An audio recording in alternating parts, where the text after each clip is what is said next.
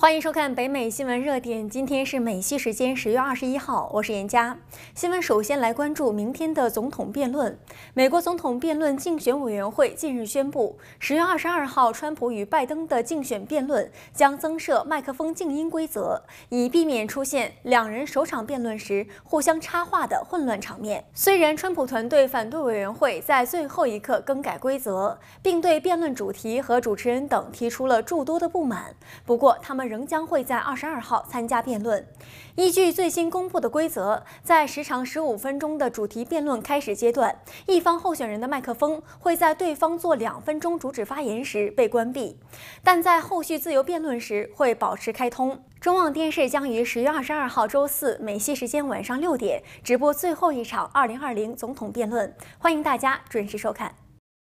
新闻继续追踪关于加州游乐园重新开放的动态。华特迪士尼公司正在私下加州关于在阿纳海姆重新开放其主题公园的严格规定，称这些武断的规定行不通，并要求其采用与其他企业截然不同的标准。由于 COVID-19 大流行，迪士尼已经关闭了七个月。在周二，加州卫生与人类服务机构宣布，主题公园可以重新开放，但容量有限，只有百分之二十五。然而，迪士尼乐员却指出，他在佛罗里达的华特迪士尼世界、法国的欧洲迪士尼乐园和亚洲的迪士尼乐园的重新开业证明，他们的协议是安全的。对此，加州卫生与公共服务部部长马克加利表示，该州最近派观察员前往奥兰多的迪士尼乐园，发现他们的随机佩戴口罩的情况仍然令人担忧。热点继续追踪。日前，一项以湖人传奇人物科比·布莱恩特的名字重新命名洛杉矶斯台普斯中心附近的一条街道的提案，在洛杉矶市议会委员会的讨论中被提上日程。该提案要求重新命名约三英里长的费古洛大道，它位于斯台普斯中心附近的奥林匹克大道和博览园内的小马丁·路德金大道之间。在周三，市议员公共工程和减少帮派委员会。将决定是否在晚些时候将此提案提交给全体市议会审议。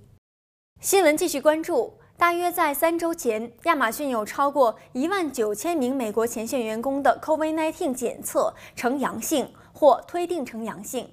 在周二，亚马逊表示，在冠状病毒大流行期间，公司将允许员工在二零二一年六月份之前在家办公。这家总部位于西雅图的公司，并不是唯一一家延长员工在家办公选择的科技巨头。在本月早些时候，微软就表示，它将允许大多数的员工在每周工作时间的一半以上进行远程工作。该公司计划向混合工作场所迈进，以便在办公室重新开放后能够灵活安排。